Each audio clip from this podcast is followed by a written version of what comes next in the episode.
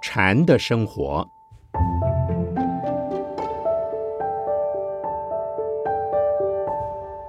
圣严法师著。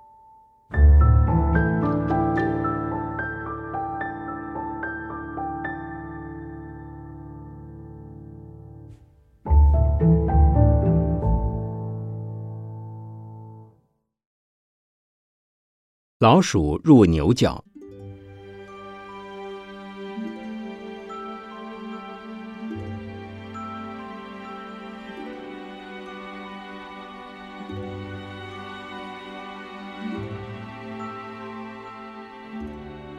老鼠入牛角这句话，是宋朝的大会宗稿禅师所讲的。记得有一次，我从台湾带了一些适龄的土产。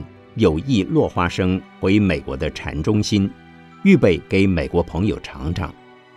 先把花生放在我房间的壁橱里，结果老美还没吃到，却给老鼠捷足先登，吃得一地的花生花生衣。我觉得好奇怪，我的房间从来没有老鼠来过，老鼠从哪儿来的呢？后来在壁橱里的地板上发现有个小洞。老鼠想必是从那个洞进来的。我拿了一些石灰，想把这个洞堵起来。可是心想，如果把洞堵起来，老鼠不就被堵死了吗？继之又想，不对，老鼠一定另外还有通向屋外的路，否则它是绝对到不了我房间的。狡兔有三窟，堵起一个洞口，它仍然有活路。于是我就把洞口堵住了。还有一次，我走在街上，看见一只老鼠也在街上走。它走着走着，走进阴沟洞里去了。我就守在阴沟洞旁，看它什么时候出来。嘿，它再也不出来了。那条阴沟很长，不知道它已经跑到哪里去了。总之，老鼠有它的活路可走，不会走入死路。而在禅宗的语录公案里，开示禅的训练方法中，也有拿老鼠做譬喻的，例如老鼠啃棺材。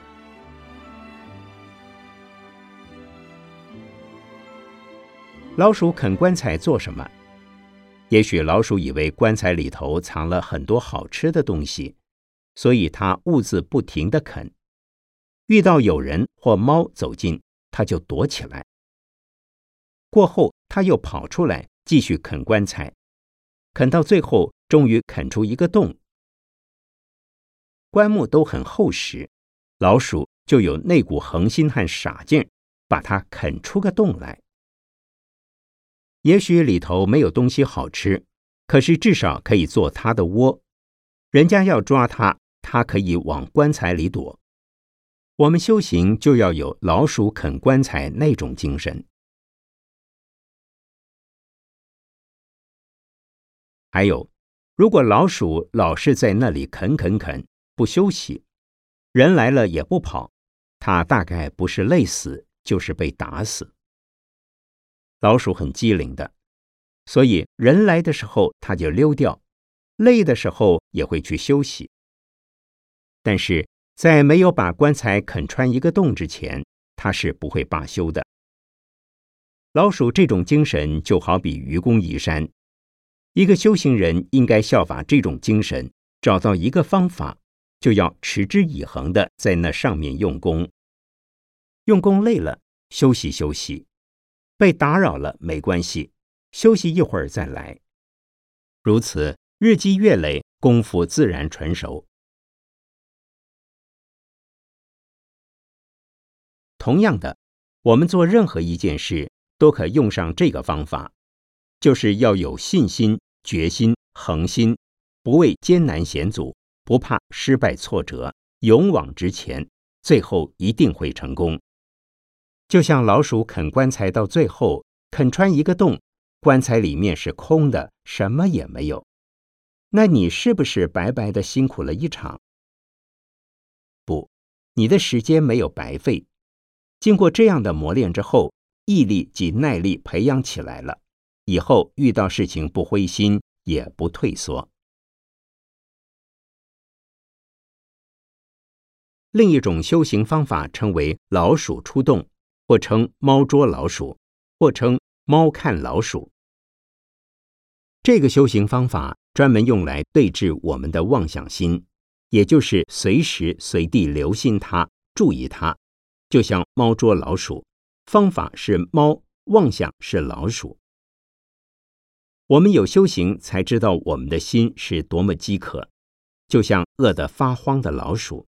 时时想到洞外去找东西吃。若有一只尽责的猫守在洞口，老鼠自然不敢出洞。老鼠出洞的方法怎么用？可画个卡通图做说明。我先画个老鼠洞，洞里有好多饿得发慌的老鼠。在洞的外面，再画一只毛茸茸的大猫蹲在那儿，虎视眈眈地瞪着洞口。双方按兵不动，比赛看谁的耐力强。猫坐镇在洞口，等老鼠出来，预备大快朵颐一番。老鼠也在等猫走开，伺机溜出来找东西果腹。猫饿，老鼠也饿，双方就僵在那儿。最后是谁胜利呢？你们想想看，猫聚精会神地注视着洞口。瞪着瞪着，时间一久，它又饿又累，不知不觉眼皮合上了，睡着了。洞内的老鼠看到猫睡着了，可乐坏了，还不趁着这大好时机溜出来。就有一只老鼠轻手轻脚的溜出来，唯恐惊动了猫。猫也非弱者，它很机警，耳朵更是灵敏。它虽在酣睡中。知道老鼠跑出来了，霍的跃起欲绝住老鼠，老鼠拔腿就跑，猫追赶老鼠去了。猫离开洞，于是，一群老鼠叽叽吱吱、欢天喜地的跑出来。猫呢，正辛苦的追那第一只老鼠。老鼠看到另外一个洞，钻进去了。猫没追到老鼠，垂头丧气。再回头看原来那个洞，咦，怎么老鼠通通跑出来了？由于他忙着追老鼠，东奔西逐，追来追去，结果一只老鼠也没抓到，猫空忙了一场。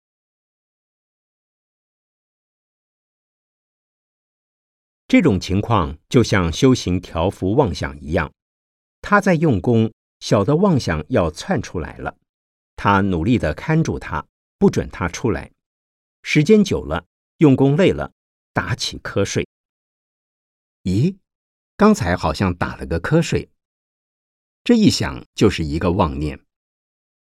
刚才究竟是在打瞌睡呢，还是在想些什么？那接着又是一个妄想，就这样妄想连续出现，这个时候怎么办？猫要怎么样才能看住老鼠？这有方法的。猫守在洞口等老鼠出来。猫的心情要放松，不要急躁，心想你出来也好，你不出来也好，你出来我就逮住你，你跑掉了我不追，放你一条生路。洞里还有其他的老鼠，我要防着它们。再有一只老鼠出来，或许。我就逮住了。我们修行要抱着这种态度，才有成功的希望。这就好比百鸟在树，不如一鸟在手。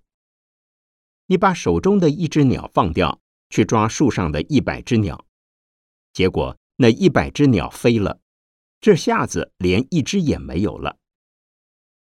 修行就是这样，既不能追逐妄念。也不贪多贪进步，不可得陇望蜀。有一点进步，还希望进步的更多，结果连原来的那一点进步也失掉。修行一定要扎实牢靠，以这样的态度来修行，妄想心就会减少。不能紧紧张张的，要自然轻松，否则神经一绷紧就容易累，累了就想睡觉，还能做什么？修行用功的时候，通常发生的情况便是紧张、疲累、昏沉和散乱。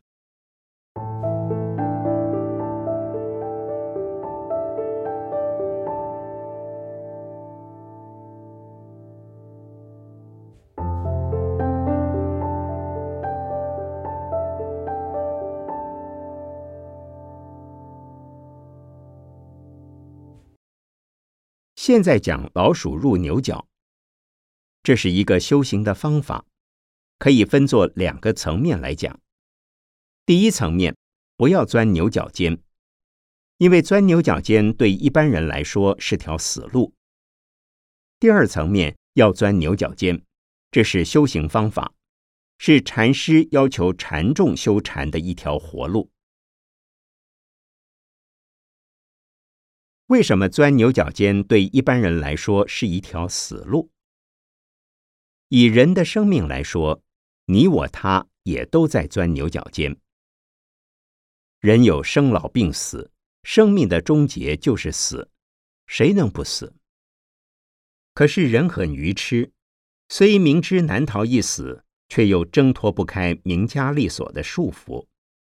不管年轻的、年老的。都憧憬着有个光耀的前途。先说年轻的，他从年轻的时候就开始奋斗，终于挤进了权贵群中，最后所得的是在灵堂中悬挂的挽额及帘帐，最多再加上祭文、吊词、墓碑与墓志铭。这种深厚的哀荣，便是他辛苦了一辈子的终结。可惜他却无法亲眼在生前看到。虽然如此，人都非走这一条路不可。这一条路不能说不好，只是在钻牛角尖，因为前途本身就是牛角尖。那么，如何才不钻牛角尖呢？依据佛法是要我们脚踏实地、刻苦耐劳，如此可消业。且能使更多的人因为我们的努力而得到幸福，这是行菩萨道，而不是为了求名、求利、求前途。我们应该有崇高的生活目标，为众生谋福利，为众生解除痛苦，不想到个人的未来，不计荣辱，得失随他。能有这样的不执着心，你所造福于人的就多了。你的生活也必然愉悦自在了。所以，对一个修行人来讲，他的生活态度是自然平常、顺逆不惧，他不钻牛角尖，他走的是平坦的阳关大道。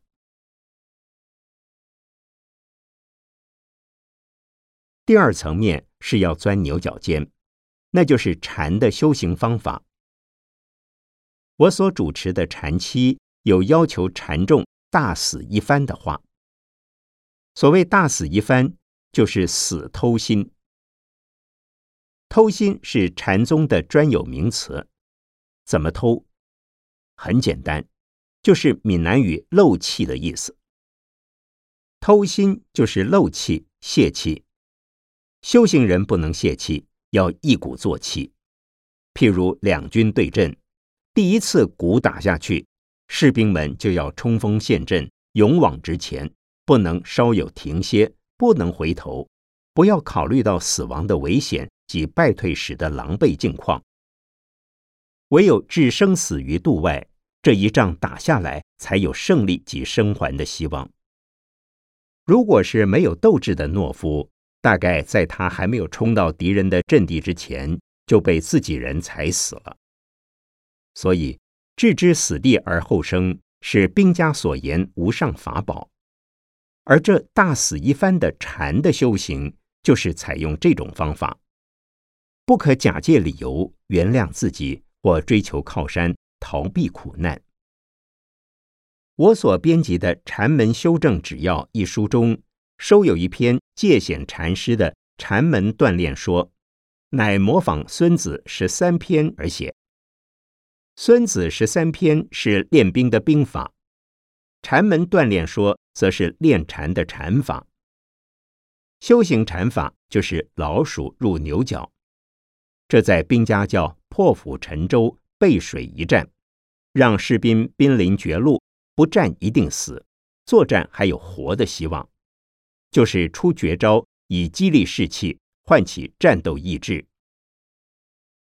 大会宗稿禅师最善于用奇招来训练禅众，故在某一次禅期中，有五十三人参加修行。他使十三人开悟。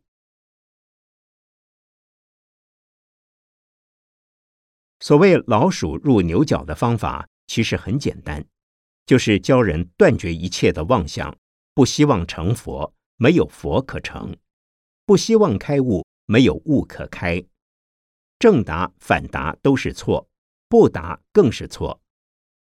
有消息是挨打，无消息也挨打，直将凡情思虑。逼向银山铁壁。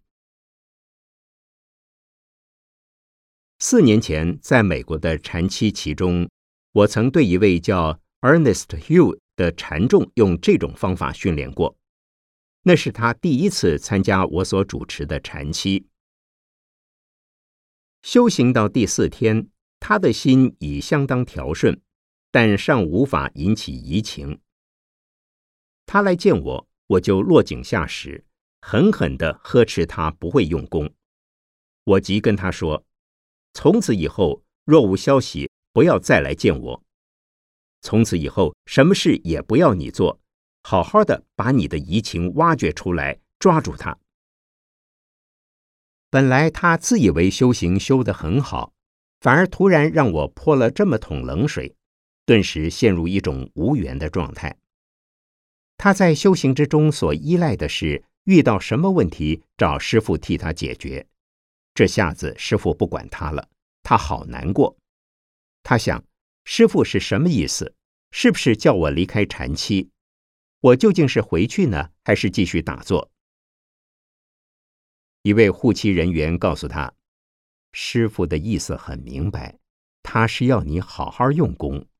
如果你没有进步的话，就不要再见他了。因为要你好好用功，所以什么事都不要你做。他听了还是很懊丧，他自忖道：“往后要是一点进步都没有，怎么办？师傅还是不睬我，那我以后就没有师傅了。”但等他一坐下去，他就下了决心：反正没有师傅了，什么师傅一点也不慈悲，我从此以后根本不要师傅。我靠我自己，要发狠心用功。当他发狠用功之后，到了第六天，发生了非常好的情况。这就是用老鼠入牛角的方法。我把老鼠往牛角里赶，赶到牛角尖里头，不仅让他没有前路可走，连后路也给堵住，使他无所凭靠和依赖，濒临绝地。逼他自己从死路中寻出一条活路。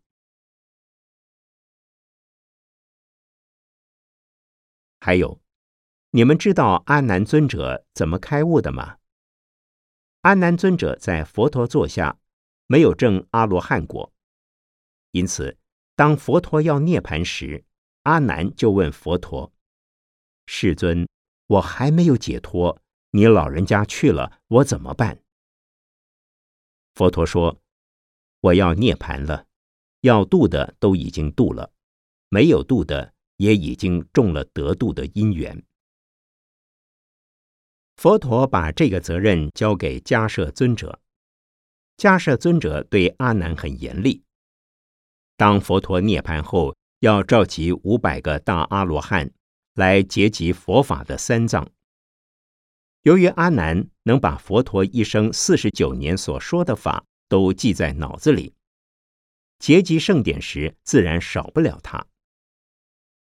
可是阿难那时没解脱，大迦舍就说：“宁缺毋滥，阿难不是罗汉，不准他进来，并以五罪呵责阿难。”阿难在门口哭哭啼啼的等着进去。有人为阿难向大迦舍讲情，阿难也已当众忏悔，大迦舍仍毫不通融。看到阿难进来，将他一把推出门外，说：“你没有资格进来，这里是阿罗汉集会的地方。”阿难遭此打击，心想：佛不在了，迦舍尊者也不管我了，我没有人可以靠了，我自己修行，我不找人了。阿难便在这样被逼向死角的情形下退出大众，一心禅思。当夜卧位至枕，四果现前，开了大悟，得到解脱。迦舍尊者。就是用老鼠入牛角的方法使阿难开悟。如果迦舍尊者不这么逼他，而是和颜悦色的慢慢教他要怎么修，那阿难就会想：佛陀涅盘也没关系，大迦舍还在，他会帮我的忙。如果这样，阿难就不会那么容易证得阿罗汉果了。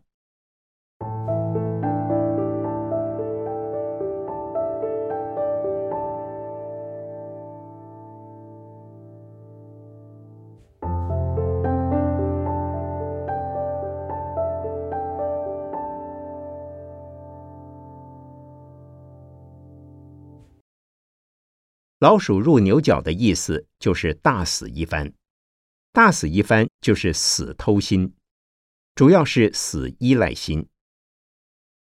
有所依恃或有所假借，就是以草覆木，不能独立，当然就无法见到清净的自信了。必得把所有赖以为安全的屏障撤除，则通向解脱的活路自然现前。如果处在山穷水尽疑无路时，你还要不要往前去？可是如果你不往前去，那柳暗花明又一村的境界便见不到，也体会不到了。如果你不灰心，虽然山穷水尽，你还是要往里头钻，以根本不准备要活的心情走进去再说。这一进去，哇！美丽的景致豁然呈现眼前，真是别有洞天，令人陶醉。若不是你冒险忘身去探幽访胜，如何能见到这无限风光？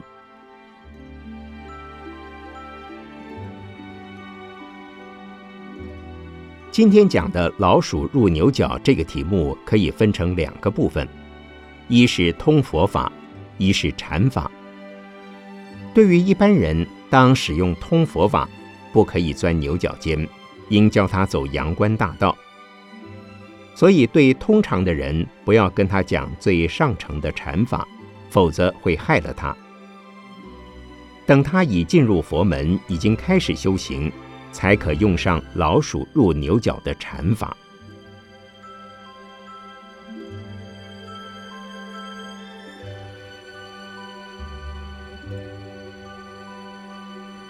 一九八三年九月十日，北投农禅寺国礼居士整理。